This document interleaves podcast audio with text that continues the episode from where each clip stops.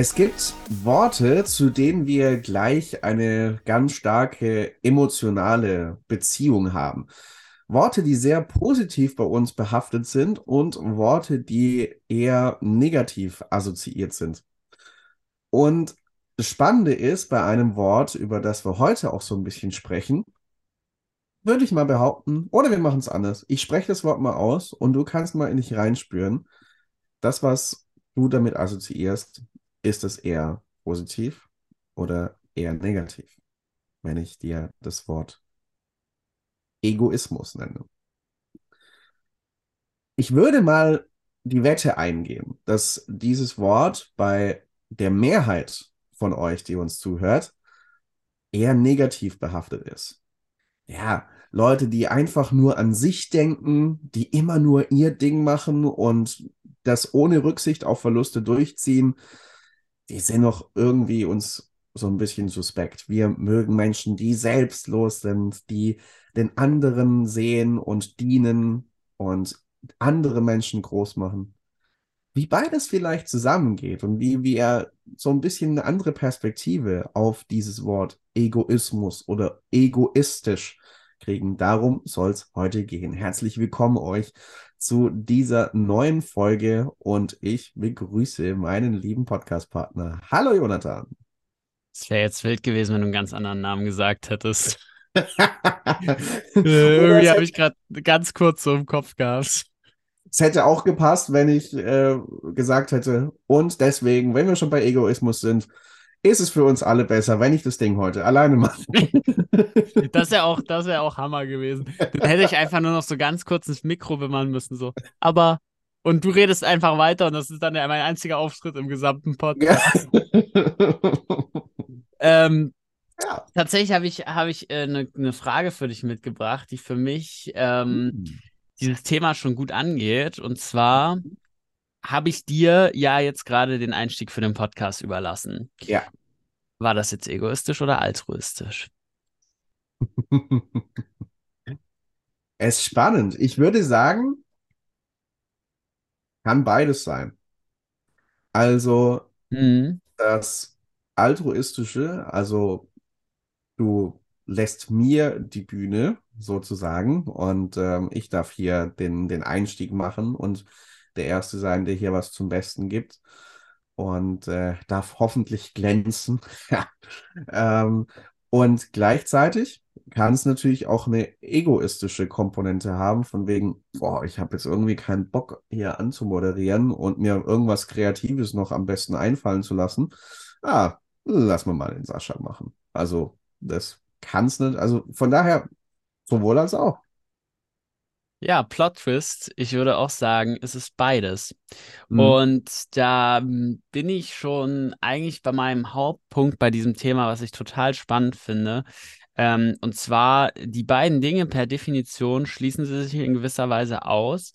Ich denke aber, am stärksten und am charismatischsten sind wir in Momenten, in denen beides zusammenkommt. Genau jetzt wie in diesem Moment, wo ich dich den Einstieg machen lasse oder selbst wenn ich ihn auch selber gemacht hätte, dann hat es ja auch eine egoistische Komponente. Ne? Ich mhm. habe vielleicht eine gute Idee, die will ich jetzt unbedingt nach außen bringen. Ich will gesehen, gehört werden, was auch immer. Und gleichzeitig ist es noch zusätzlich schön, weil ich weiß, es ist auch für dich irgendwo angenehm, dass du den Einstieg nicht machen musst.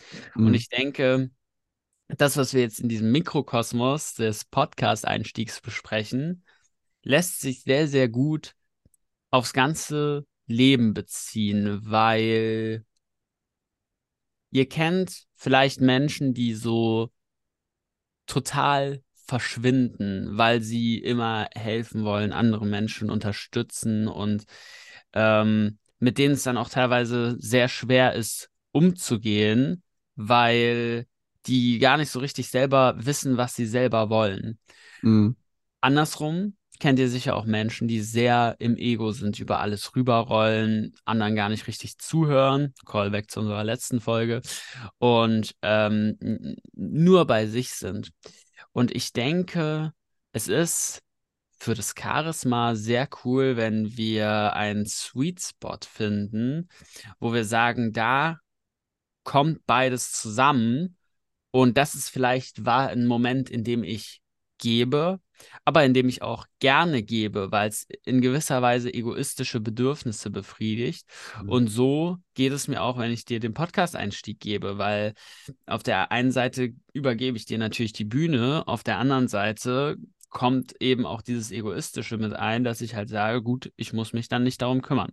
Ja. Und ich glaube, dass das besonders, wenn ihr euch öfter mal die Frage stellt, hm, bin ich genug bei mir oder bin ich zu viel bei mir, dass ihr euch dann die Frage stellen könnt, wo kann ich vielleicht geben oder mich einbringen für andere und es gibt mir total viel an der Stelle.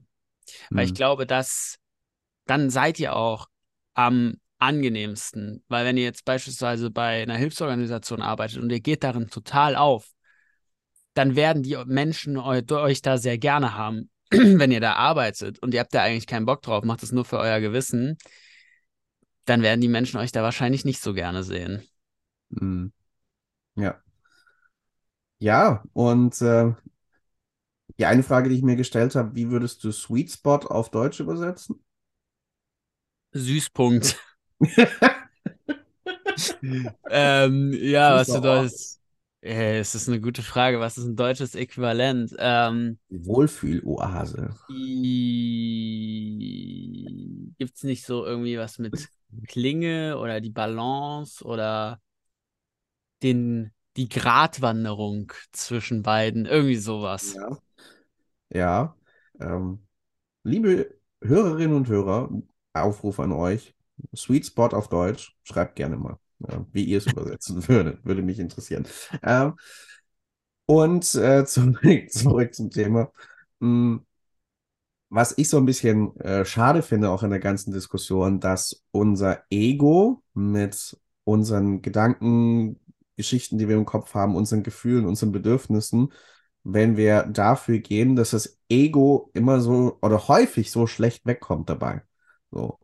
Also das Ego hat auch seine guten Seiten. So, äh, es ist daran interessiert, dass wir für uns selbst sorgen. Und da denke ich an ein Gespräch, das ich mit einem Freund vor ein paar Tagen hatte.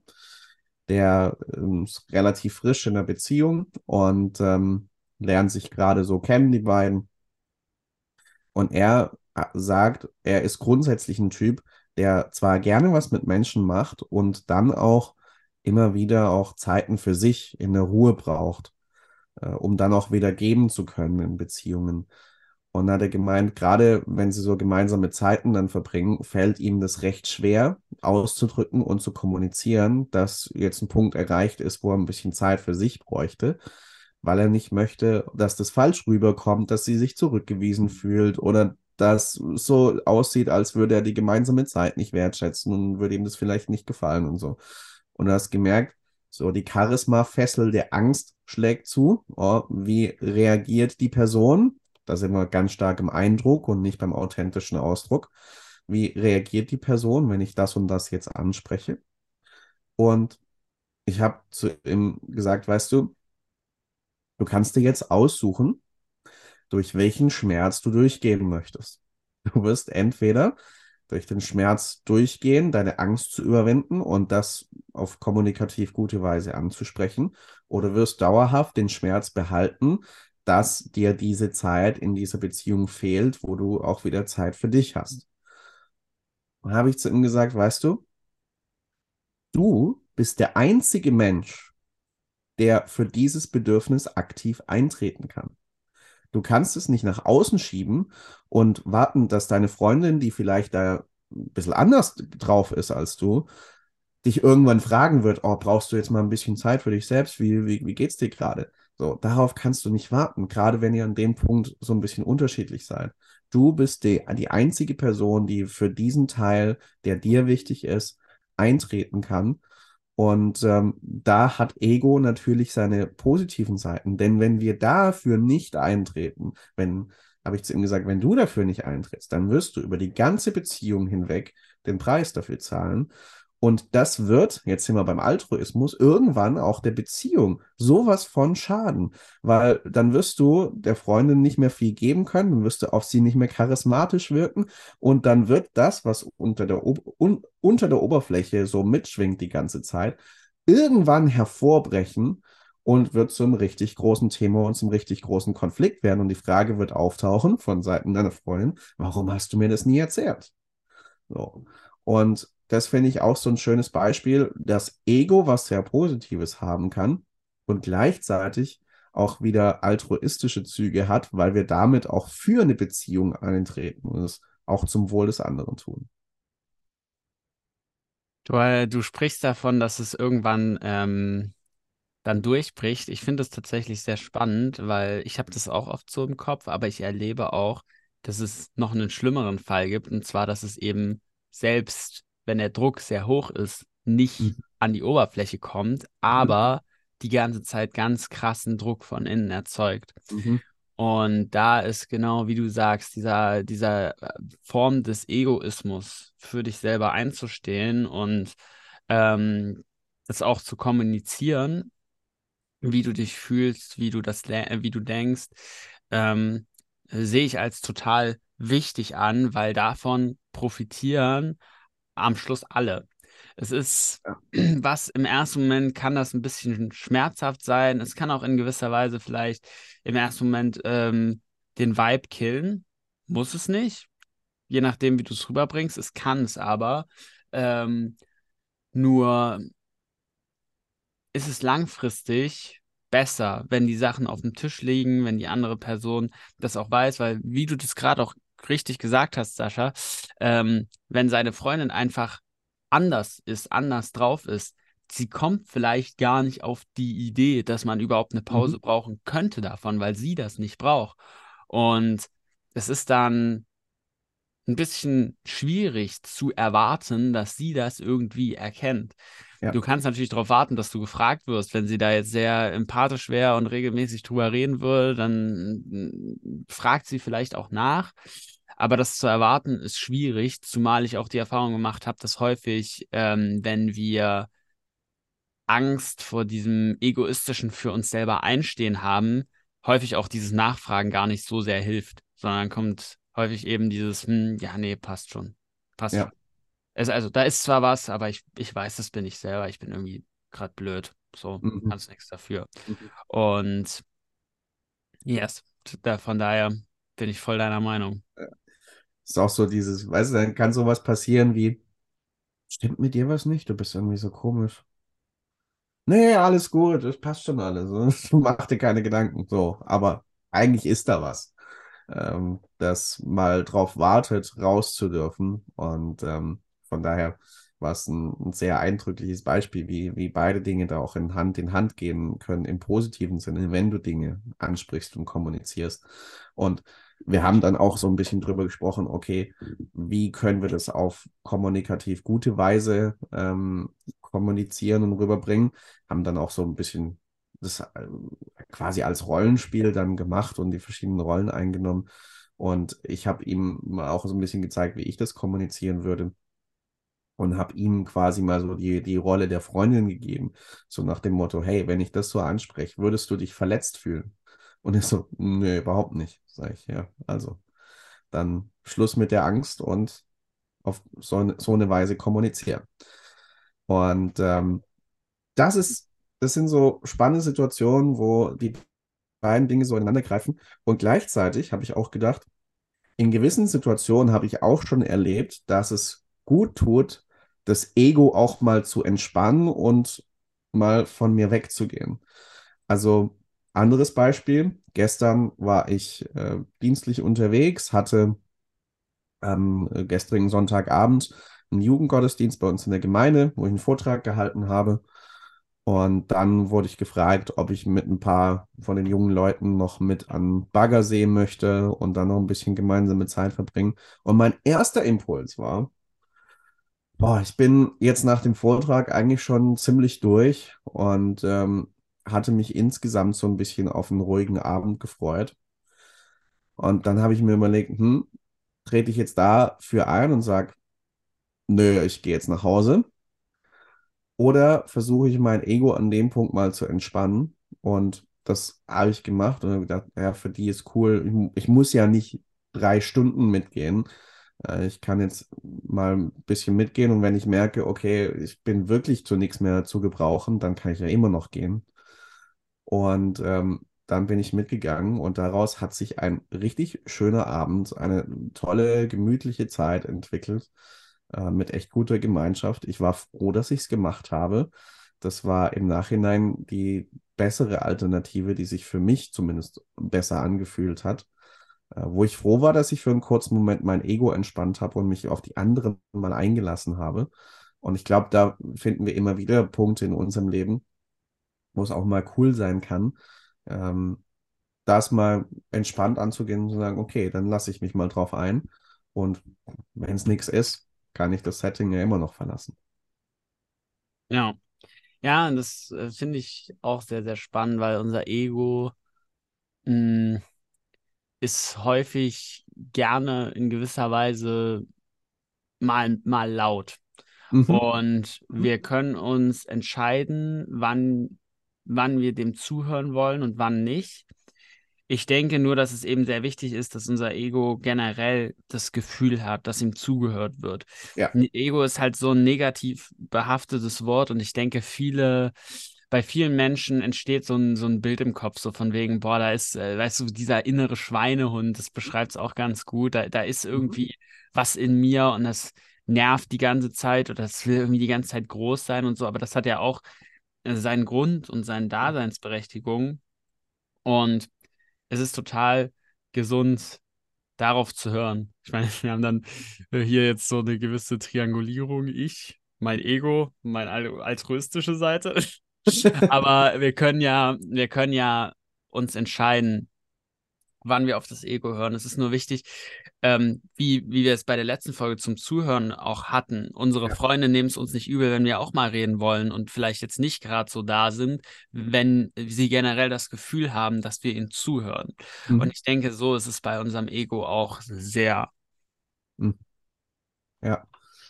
Ja, ja, das ist ein cooles Bild, das ist, glaube ich, auch sehr, sehr gut beschreibt, so auch die verschiedenen Stimmen, die wir in uns haben, so die verschiedenen Anteile, die auch in uns sind. So, das sind erstmal, also auch dein Ego ist nicht dein Feind. So. Also Ego ist dein Verbündeter, das ne, mit einer guten Absicht kommt. Und von daher ist es gut, ihm Gehör zu schenken, immer wieder. Und es nicht komplett zu vernachlässigen oder es zu verteufeln, zu sagen, es darf nicht da sein, das Ego muss völlig sterben. Ja, solange du hier in dieser Welt bist, wo du nun mal diesen Körper hast, und äh, auch eine gewisse Geschichte hast, ein Individuum bist, ja, solange hast du untrennbar auch ein Ego. Und das kannst du verleugnen und zu sagen, nee, ich will, dass das weg ist. Ja, das wird es aber nicht besser machen. Oder du integrierst es sozusagen in dein inneres Team, schenkst ihm immer mal wieder Gehör. Und natürlich kannst du dann auch mal anderen Stimmen zuhören und mal den Impuls von anderen Stimmen in dir aufnehmen und gleichzeitig auch immer wieder für dich eintreten, für die Stimme deines Egos eintreten. Und ähm, das ist, glaube ich, ein, ein, ganz wichtiger Punkt, da immer wieder auf die verschiedenen Stimmen zu hören und denen auch Raum zu geben. Und ähm, jetzt hatte ich gerade noch einen anderen gedanklichen Faden. Ich äh, suche ihn gerade mal, Jonathan, dann übergebe ich kurz an dich und dann finde ich ihn gleich wieder. Gut, dann begib dich mal auf die Suche. Ostern haben wir zwar noch nicht, das dauert noch ein bisschen, aber ich drücke dir trotzdem die Daumen. ähm, ja, ich denke, es ist, ihr könnt, wenn ihr das Gefühl habt, das ist bei euch ein Thema, ihr könnt euer Ego so ein bisschen behandeln wie ein, wie ein Freund. Weil Freunde nehmen es euch ja auch nicht übel, wenn ihr sagt, du, heute mal nicht, ich habe zu tun, solange ihr generell für sie da seid.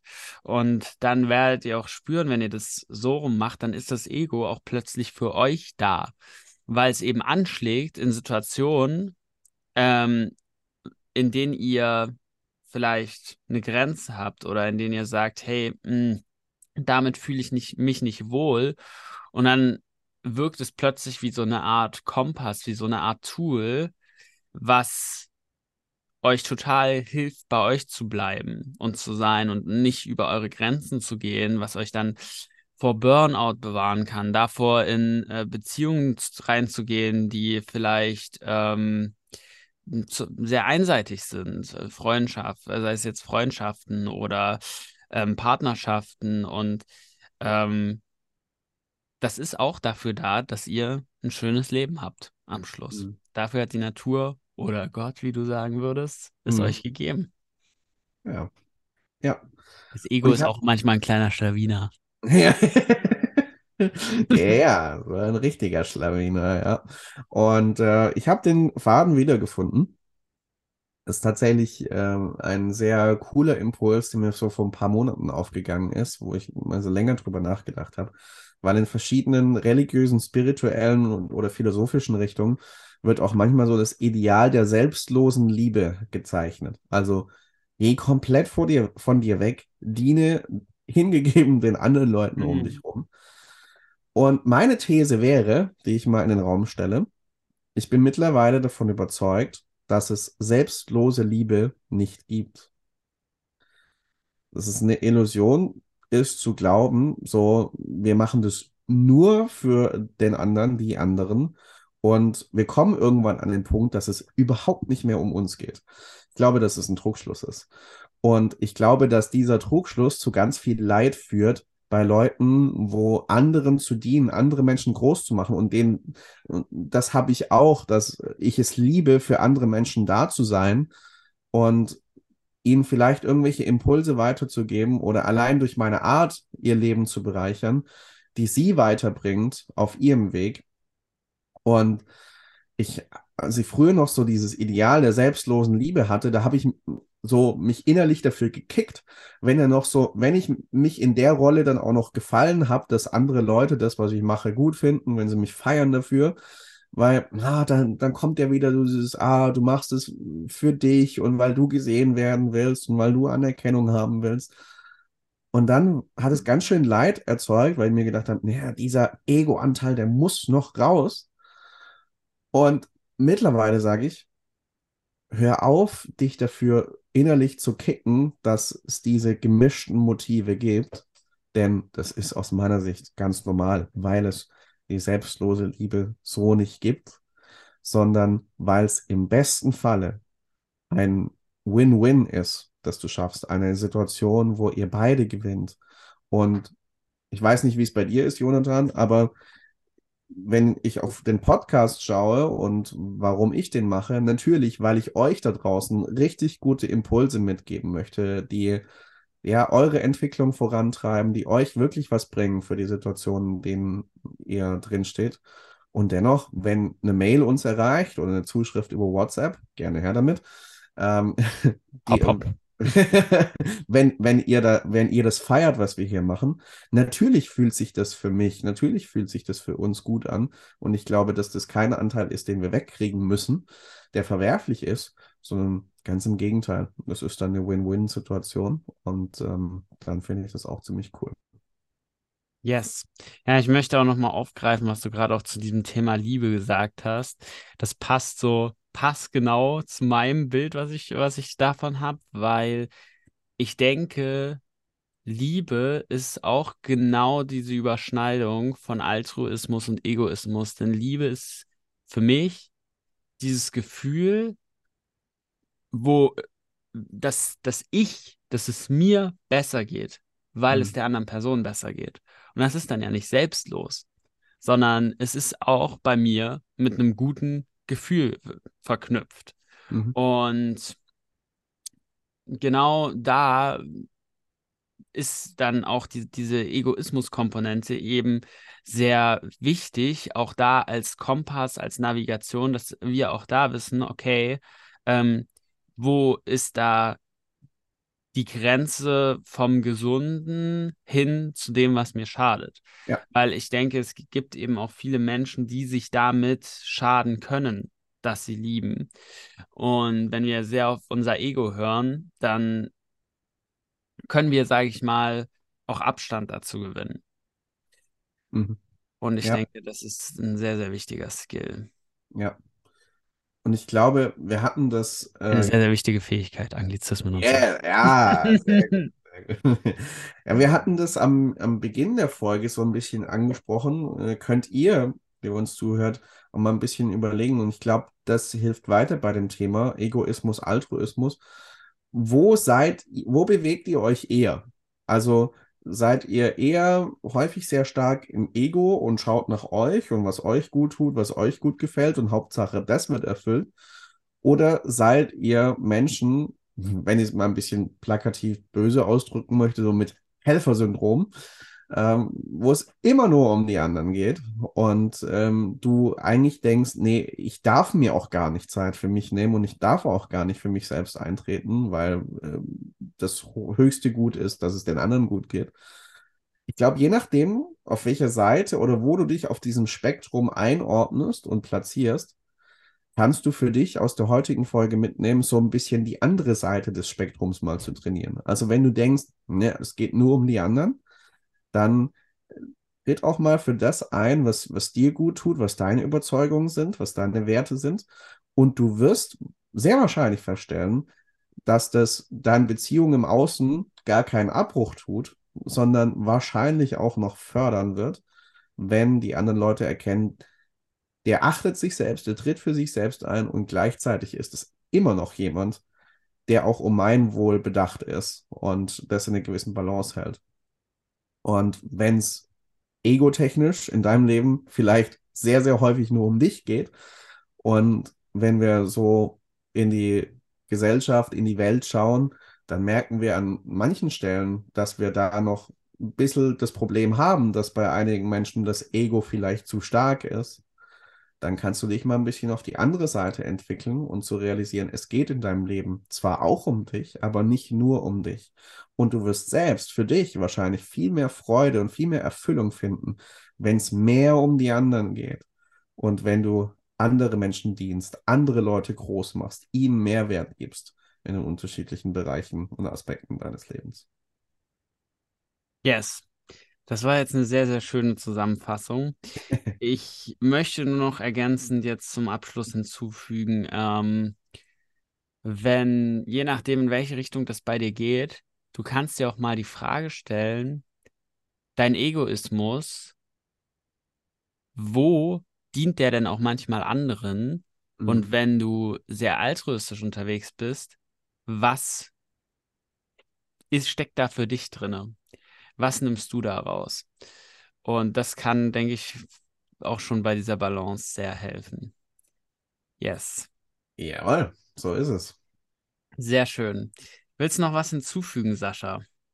Nee, ich bin glücklich damit, aber wie, wie ich schon das letzte Mal gesagt hatte, ich äh, bin schon heiß auf das eine, was uns noch fehlt. Auf das eine, was uns noch fehlt. Dann, Sascha, Wann hast du das letzte Mal für dich selbst oder für andere gesungen? Gesungen. Äh, für mich selbst immer mal wieder unter der Dusche. Klassiker. Ja, ist tatsächlich so. Ähm, dann häufig Musik anmache. Ähm, für andere, ich könnte jetzt sagen, wisst ihr, es ist, glaube ich, Stand der Aufzeichnung jetzt circa drei bis vier Wochen her. Da habe ich in der großen Hans-Martin-Schleyer-Halle in Stuttgart vor ungefähr, was waren denn da? 10.000 Menschen gesungen. Okay, ich war auf dem Konzert, da haben auch noch andere mitgesungen. Ich stand nicht auf der Bühne. Aber es ist schön, die Geschichte auch mal so zu erzählen. Äh, wo ich wirklich für andere gesungen habe, war äh, vor ein paar Jahren in einem Gottesdienst in meiner Gemeinde, äh, wo ich für jemanden im Musikteam eingesprungen bin und äh, dann mal mit ein, zwei anderen mich gesanglich betätigt habe.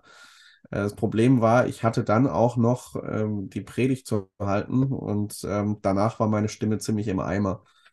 Ähm. Da hast du dann die Predigt so hier gehalten. Liebe Gemeinde, wir haben uns heute hier versammelt. Naja, und, und ansonsten habe ich noch ein bisschen, bisschen Chorerfahrung über die letzten Jahre. Das waren ja, wahrscheinlich so die Punkte, wo ich für andere gesungen habe. So ist das in der Religion. Ja, ja. Ne? Ähm, Ja, tatsächlich, äh, so auf der Bühne wahrscheinlich, als ich auch noch in der Kirche war, äh, im, im Chor, für andere gesungen. Ansonsten, ähm, oder ich fange mal erstmal für mich selber. Wahrscheinlich, ja gut, ich glaube heute nicht, aber gestern spätestens, also es passiert so oft, dass ich auch unterbewusst, dass ich es gar nicht so richtig mitkriege.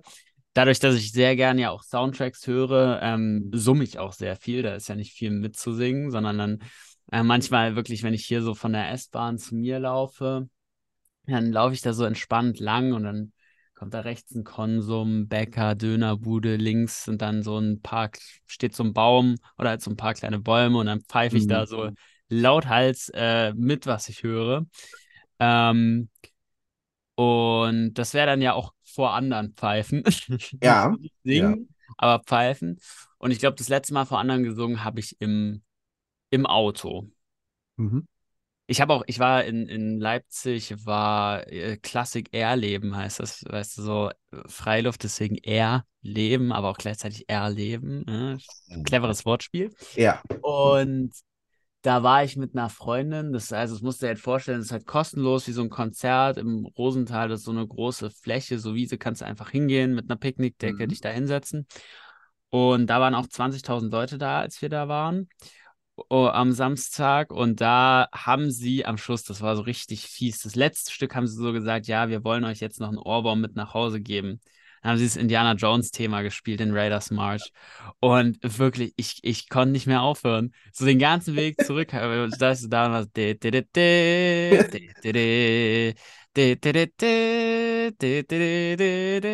ja, und wo ich auch oft vor anderen singe, so unbewusst und manchmal so bewusst anstrengend ist so beim, beim Zocken. Mhm. Da singe ich so manchmal so auf, auf, auf ganz nervig Bohemian Rhapsody oder so, so, so nach ah, diesem ja. Is this the real life? If this just fantasy? Caught in the landslide. Also, ähm, manche finden das witzig, aber ich habe wirklich auch einen Kumpel, der sagt immer, alter Jonathan, wirklich jetzt. Ja. Stop it. So. Ah, mega. ich fühle mich dir schon um einiges näher. Ich finde langsam ja. so dein Haaransatz ziemlich attraktiv, ist mir oh. so aufgefallen. Hm. Ja. Weißt du, wenn ich dich mal besuche, dann, wenn wir uns dann nah genug sind, dann brauchen wir gar nicht mehr die Zähne putzen. Wir können sie uns dann gegenseitig lecken. Ah. lecken. ja, damit bin ja. ich meinem Beruf als Schlawiner wohl wieder äh, gerecht geworden. Ja, durchaus, durchaus. Äh, für euch da draußen noch die Challenge. Ähm, ich habe gerade überlegt, so vor anderen singen, wenn ihr äh, ganz häufig vielleicht mit öffentlichen Verkehrsmitteln unterwegs seid. Einfach mal in der Bahn irgend oder im Bus irgendwas summen oder vielleicht sogar anfangen zu singen. Und mal gucken, wie die Leute so reagieren. Kann ein schönes Experiment sein. Stimmt, das stimmt. Das ist eine coole Idee. Yes, dann nehmt euch das mit. Ich wünsche euch ähm, dann in diesem Sinne nicht nur kommunikativen, sondern auch gesanglichen Erfolg. Mhm. Und ähm, den anderen dann auch beim Zuhören. Ja. Dass nicht die Ohren bluten. Aber ich denke, wenn wir, wenn wir in Inbrunst singen, dann ist immer eine Begeisterung da, auch wenn es ein bisschen schief ist. Hm. So sieht's aus. So sieht's nämlich aus. Und ihr könnt dann, ihr könnt dann, ihr könnt immer sagen, so ja, das der Appell entsteht beim Zuhörer. Das heißt, wenn es sich für euch schief anhört, liegt es an euren Ohren und nicht an meinem Gesang. so ist das nämlich. So. so, in diesem Sinne. Da, bei diesen Streitigkeiten ja. wünsche ich euch dann in der Bahn sehr viel kommunikativen Erfolg. Ja. Macht euch, macht euch ein paar schöne Tage bis zum nächsten Mal und zur nächsten Woche. Ciao, ciao. Ciao.